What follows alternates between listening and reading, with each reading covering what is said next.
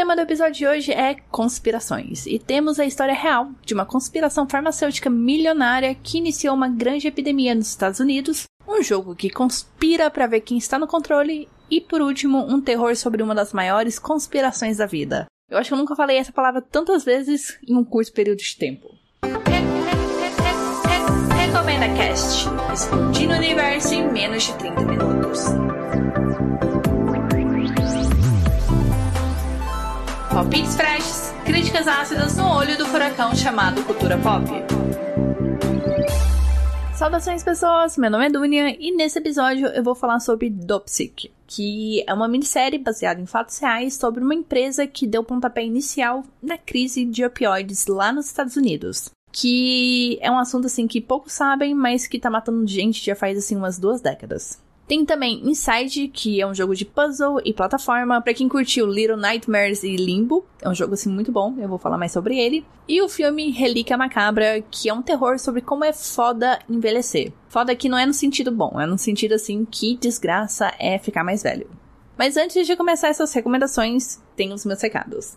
Siga o Recomenda Cast no Twitter, no Instagram e no TikTok para receber mais recomendações e para dar aquela força pro podcast. Eu agradeço muito.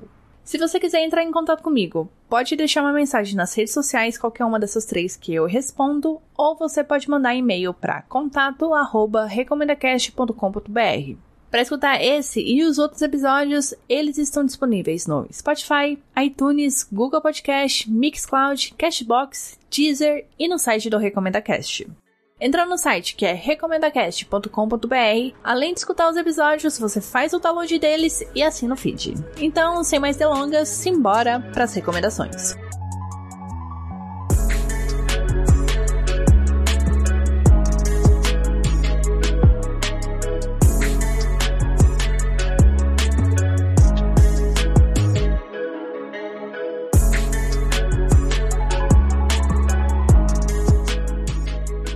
Já vou começar com uma recomendação assim que é para te deixar triste, chocado e revoltado. Porque a crise dos opioides lá nos Estados Unidos já matou assim mais de meio milhão de pessoas e ela começou com as vítimas acreditando que estavam se proporcionando uma melhora na qualidade de vida, mas que na verdade elas estavam só se afundando numa droga assim extremamente viciante. Dopsic é uma minissérie de oito episódios que está disponível no Star Plus, que é o canal premium do Disney Plus, não sei, né? É o canal adulto, não no sentido de sacanagem, mas no sentido assim de conteúdos que não são para criança. E essa minissérie é baseada em fatos reais e vai mostrar o começo da maior epidemia médica dos Estados Unidos das últimas assim duas décadas e como ela contou com a ajuda de médicos e da Agência Regulatória de Remédios, duas classes assim que teoricamente, né, deveriam proteger a vida dos cidadãos, mas aqui no caso, não. Sei que a maioria não pensa na gente que vive lá nas montanhas. Muitos dos meus pacientes são mineradores. É um trabalho perigoso e carregam o fardo de construir essa nação. Merecem fazer isso sem sentir dor. Essa gente, o meu povo, confiou em mim. Não acreditem quantos estão mortos agora. Essa história começa em 95, quando a Purdue Pharma lança o analgésico Oxycontin, que não é um nome assim tão estranho para quem escuta Billie Eilish ou assiste muitas séries médicas e já viu esse medicamento ser prescrito.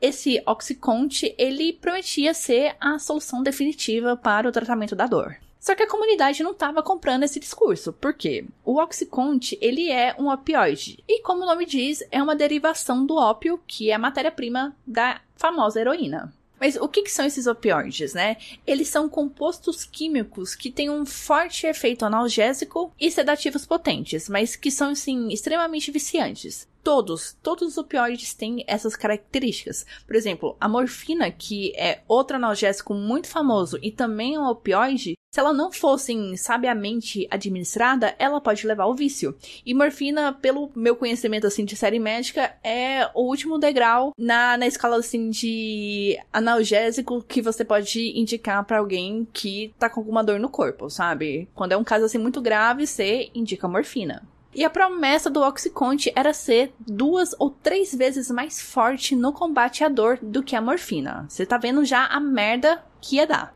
Só que a Purdue Pharma, ela investiu pesado numa campanha de marketing sobre como o Oxycontin era revestido com uma barreira que dosava a quantidade de medicamento liberado na corrente sanguínea. O que, segundo eles, né, segundo a empresa, diminuía o risco do vício e ainda prolongava o efeito analgésico em até 12 horas. Então, assim, só win-win, né? E eles tinham, assim, estudos científicos, eles tinham gráficos, médicos conceituados, eles tinham a porra toda pra dar base científica a essas promessas. Só que assim, a menina dos olhos da empresa foi ter o rótulo aprovado pelo FDA, que significa Food Drugs Administration, que seria a Anvisa americana. Eles conseguiram a aprovação de um rótulo que afirmava que menos de 1% dos pacientes corriam risco de se tornarem viciados em opioides.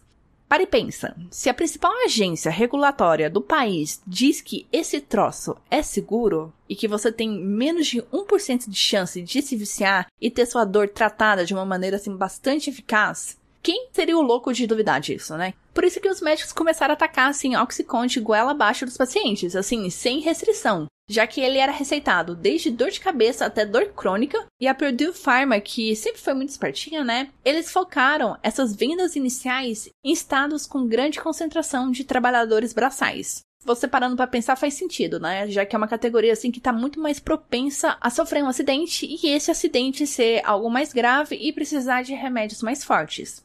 Então, foi nessas cidades assim que mexiam com minério, né, com mineração, essas comunidades agrícolas, que a empresa mandava seus representantes munidos com essas palavrinhas mágicas de ah, menos de 1% de risco de vício, ah, um efeito analgésico de até 12 horas, é totalmente seguro, vai revolucionar o tratamento da dor. Com isso, as vendas do Oxycontin só aumentaram e a Purdue Pharma começou a se sentir assim um pouco mais gananciosa, como se assim ela já não fosse, né? E ela começou a fabricar novas dosagens de Oxycontin. Porque a produção inicial era de 10, 20 e 40 miligramas do remédio. Só que eles foram muito gulosos e já queriam colocar no mercado Oxycontin de 80 e 160 miligramas. Além de que os representantes de venda, que já estavam assim, sendo pressionados pela empresa para vender mais e mais e mais remédio, eles estavam sendo instruídos para chegarem nos médicos falando assim, ó, você não precisa começar com a dosagem mais baixa não, não precisa começar no 10mg não, taca logo um de 40mg aí e o uso pode ser contínuo. Se você quiser aumentar, abaixar, fica a seu critério, mas a gente sugere que você sempre aumente a dosagem. Até porque, né, Oxycontin não vicia, então pode tacar remédio aí nos seus pacientes.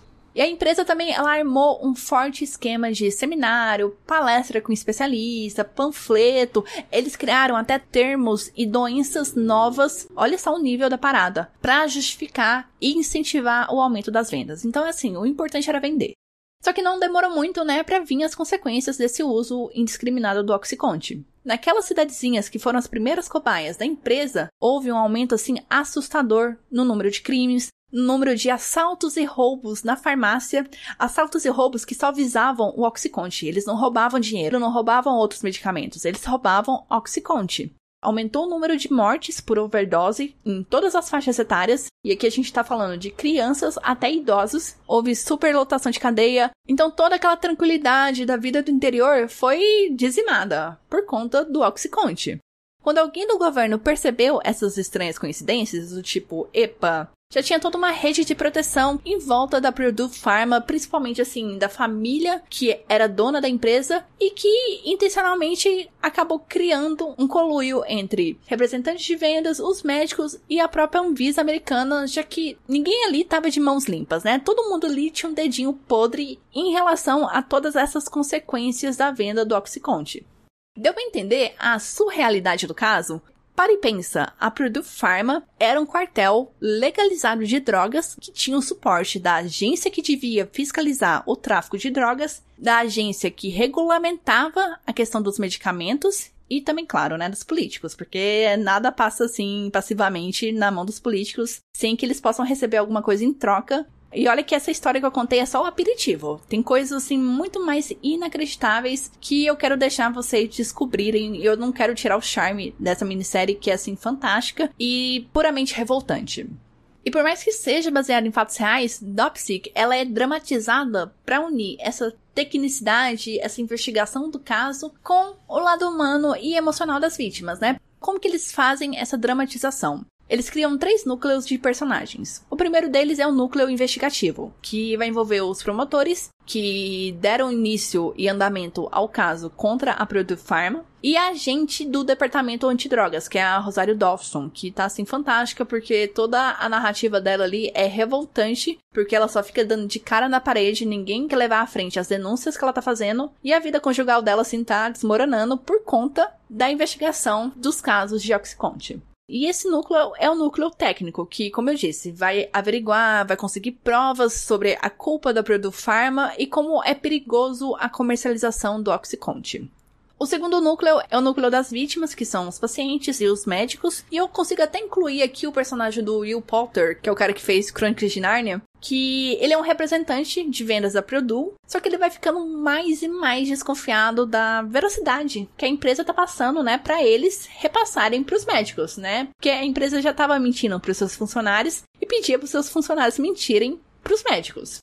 Só que a série vai focar aqui na vida do Dr. Samuel Phoenix, que é o Michael Keaton, que é um dos nomes, um dos chamarizes para assistir a série, que é um médico do interior que é muito próximo dos seus pacientes, né? Já que é cidadezinha pequena, ele realizou o parto de várias pessoas ali, ele conhece todo mundo ali, ele tratou, ele fez cirurgia, ele conhece todos. E ele precisa conviver com a culpa de levar muito desses pacientes, né? Muito dessas pessoas próximas ao vício e, consequentemente, ao óbito. Tem também o foco numa jovem mineradora chamada Betsy, que ela se vicia depois que ela sofre um acidente na mina onde ela trabalha, e ela tem a vida dela, a vida dos pais, assim, virados de cabeça para baixo por conta do vício que ela adquire pelo uso prolongado de Oxycontin. E essa parte do drama, ela é muito poderosa e muito apelativa, e precisa ser. Você não consegue, você não pode ficar indiferente à dor e aflição dessas pessoas.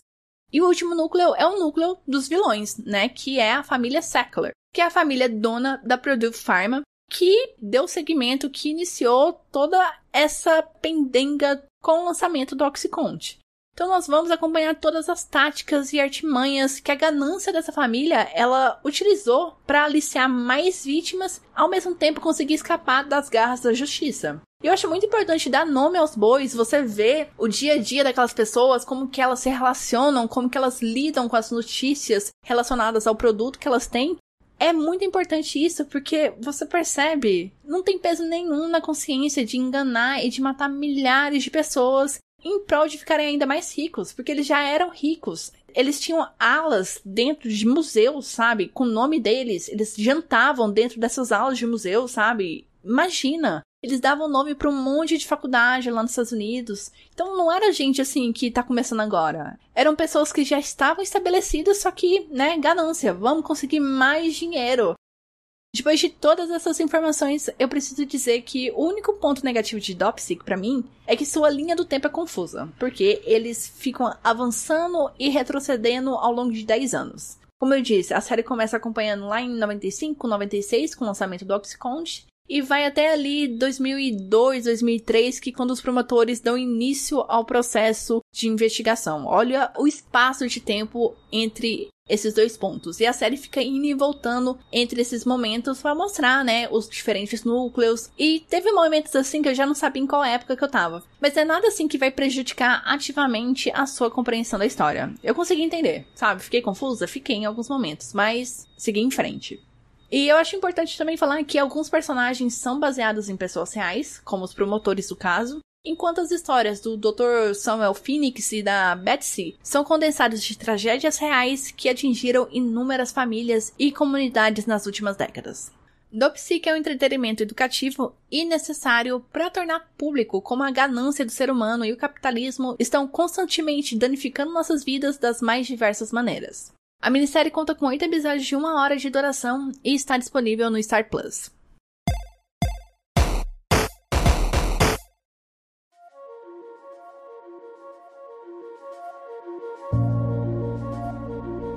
Dos mesmos criadores de Limbo, que é um jogo que passeia pela melancolia e pelos horrores da morte, Inside também carrega uma premissa sombria que me remete, eu tô quase me arrependendo de dizer isso, mas Algumas pessoas vão achar que é meio sem noção, mas que me remete à fuga das galinhas às avessas, Quando você terminar o jogo, esse meu comentário vai fazer muito sentido, eu prometo. E junto com uma vibe conspiratória e opressora do romance 1984. O jogo trabalha com conceitos muito parecidos com Little Nightmare e Limbo, do tipo de ter só habilidades de pular, puxar e empurrar coisas, de não ter diálogos, tutoriais, legendas ou interface, que é o famoso HUD.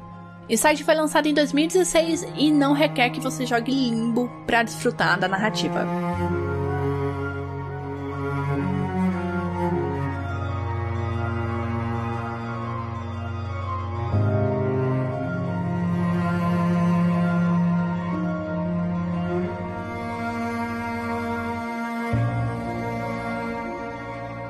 Inside se passa num universo muito estranho, porque tem pessoas, só que tem claramente uma coisa muito errada ali, logo no começo. E você é uma criança que tá sendo perseguida na floresta por uns caras armados, uns caminhões e com uns cachorros, que de vez em quando eles soltam esses cachorros em cima de você. Só que esses cachorros não são usados para te imobilizar, é para te matar. E conforme você vai fugindo, você vai seguindo em frente, você sai dessa floresta, vai passando por uma fazenda aparentemente abandonada, porque você só vê porcos e cadáveres de porcos. Aí você chega numa cidade que aparentemente é deserta e você vai parar no local onde estão acontecendo uns experimentos científicos muito doidos que podem ser o causador de todas essas merdas que estão rolando nesse mundo estranho.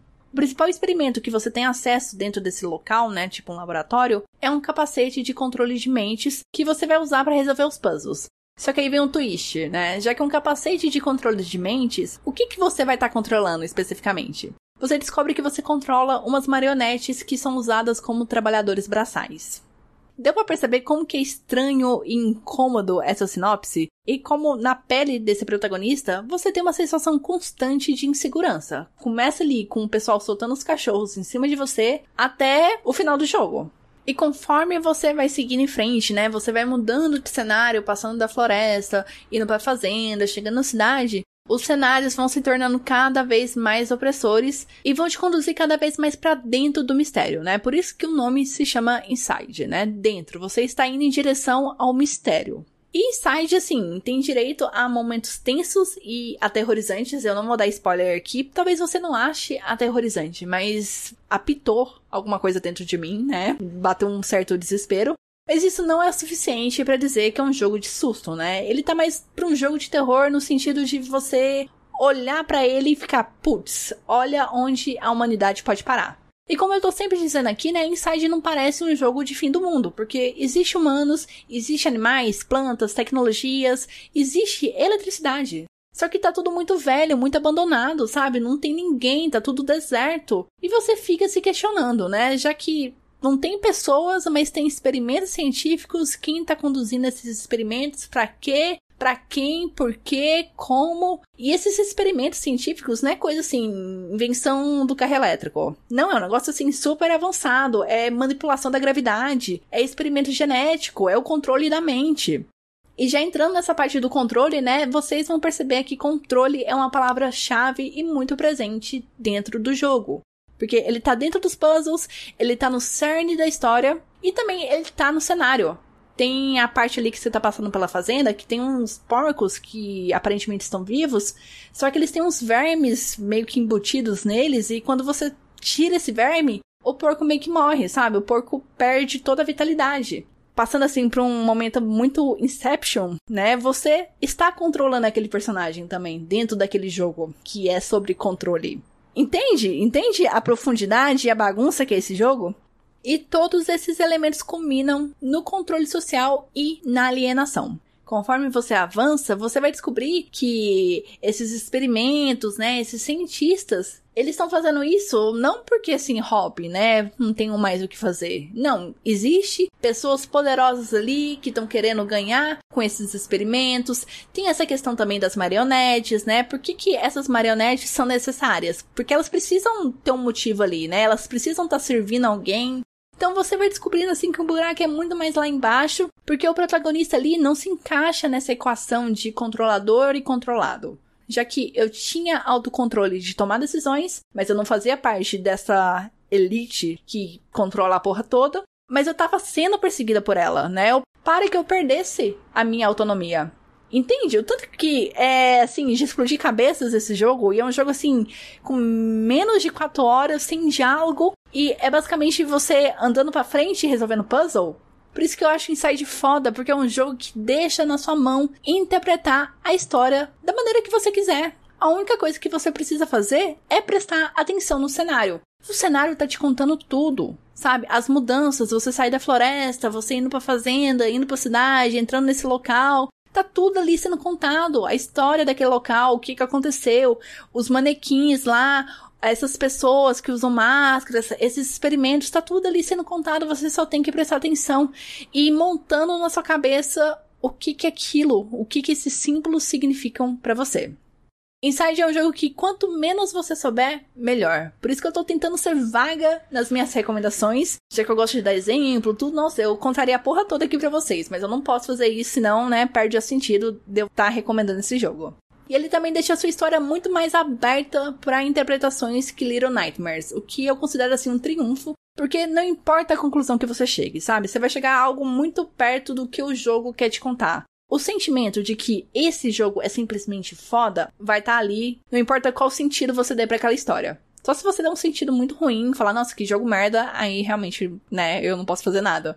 Mas qualquer coisa que você tire dos acontecimentos, você vai ver o tanto que esse jogo é simples, ao mesmo tempo complexo na narrativa que ele quer te transmitir.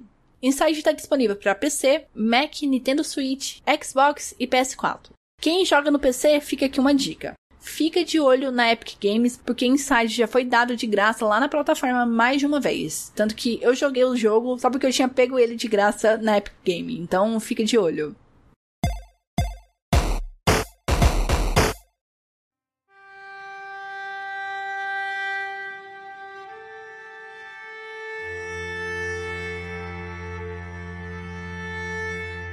Relíquia Macabra trabalha com um dos temas mais assustadores da vida humana: a velhice. O medo de envelhecer, junto com um aspecto sobrenatural, transforma essa história com um plot inicial bem manjado dentro do gênero terror, venhamos e convenhamos, em uma experiência dramática e muito vívida. Gran? Mom? Mom! She called me a few weeks ago. I think she was scared. She thought someone was coming into the house. Kay e sua filha Sam estão viajando para o interior da Austrália, que não parece nem um pouco Austrália. Parece um cenário da série Dark, parece Europa. Você bate o olho assim e você fala, não, não pode ser Austrália, mas é Austrália. E eu acho que isso te coloca na cabeça que esse lugar é muito estranho, né? Que as coisas não são normais por aí. Mas voltando pra sinopse, elas estão fazendo essa viagem porque a Edna, que é a matriarca da família, que é a mãe da Kay e a avó da Sam, desapareceu. De volta à casa da família, a Kay vê sinais de que sua mãe já não é mais a mesma. O ponto desse filme é que ele cria um debate. Ele cria o debate: será que é um terror sobrenatural ou será que é só o terror da idade chegando? Tem elementos sobrenaturais, você tem uma entidade que é vista pelos cantos da casa, você tem sombras, você tem barulhos estranhos, mas você também tem a idade chegando para uma mãe, para uma avó, né, que já não tá na melhor fase da vida. Tanto que a casa reflete o estado físico e mental da moradora, porque a casa tá toda bichada, tá com uns fungos, umas manchas assim preta que não parece natural, sabe? Não parece normal. E os comportamentos estranhos da Edna conseguem ser explicados como sendo um avanço da demência, porque ela começa a conversar sozinha, ela já não consegue distinguir realidade e ficção, ela tá sempre muito aérea, de vez em quando ela tem uns lapsos de sobriedade. Então o filme ele trabalha dentro desse limiar da explicação sobrenatural, né, da entidade está corrompendo a Edna e a casa, mas também do psicológico, né, da Edna está desenvolvendo uma doença mental. E o filme, ele é basicamente estruturado pelas três personagens que eu apresentei, que é a avó, a mãe e a filha. E com essas três gerações sobre o mesmo teto, o filme ele aposta na simbologia dos ciclos. O principal deles é a mãe que cuidou da filha e que agora na velhice espera ser cuidada por ela. Essa simbologia também é aplicada em certos comportamentos e situações que são repetidas conscientemente ou inconscientemente dentro do círculo familiar. E como essas situações são difíceis de serem quebradas, talvez assim, até porque vão contra a natureza daquela família. Por que, que eu tô dizendo isso? Porque o filme, ele mostra que o tataravô da Kay morreu ao relento, sozinho, mal cuidado. Ele morreu assim na podridão. Dá a impressão que ele foi achado assim muito tempo depois. Eu não falo dias, tipo semanas, porque ele tava podre, podre do lado da cama dele. E a nossa primeira impressão sobre a Kay é que ela vai repetir essa mesma história com a mãe, já que a relação das duas já não é mais próxima, as duas já não conversam ou se visitam direito, dá a impressão que elas não têm mais nada em comum, sabe? É aquele rolê de que quando você vai ficando adulto, você percebe que as suas opiniões, suas visões de mundo são completamente diferentes dos seus pais, e isso meio que vai criando uma barreira entre você e eles. Aqui você vê a concretização dessa situação. Relíquia Macabra, ao final de tudo, é uma história sobre como é aterrorizante envelhecer, mesmo que tenha uma entidade no seu encalço ou não. E eu achei muito foda porque é um medo tão palpável, tão presente no nosso cotidiano, já que a gente tá assim, passando creme na cara, no corpo, a gente tá indo pra academia, a gente tá fazendo cirurgia plástica, a gente tá pintando o cabelo, escondendo os brancos, fazendo palavra cruzada, sudoku, para melhorar a memória. Tudo isso para garantir uma velhice mais saudável. Mas mesmo assim, né, não é garantia de nada. Olha esse medo que a gente vive constantemente, que indústrias, muitas pessoas ganham dinheiro em cima desse medo. É algo assim muito familiar, não tem como negar. E a diretora deixa essa situação ainda mais dramática ao contar a história de uma filha que tá vendo a sua mãe virando outra pessoa por conta de uma doença, por conta de uma entidade, e a filha vendo que daqui a alguns anos esse pode ser o destino da sua mãe. Eu achei muito foda toda essa reflexão mundana em forma de um terror que flerta com o sobrenatural, mas que a parte mais assustadora é a parte real. Infelizmente, ele não tem nenhum serviço de streaming. Eu sei que ele passava no Telecine, mas eu não sei se continuou passando ou se tá no serviço de streaming do Telecine. Mas corram atrás. E é um filme assim bastante curto. Ele tem menos de uma hora e meia.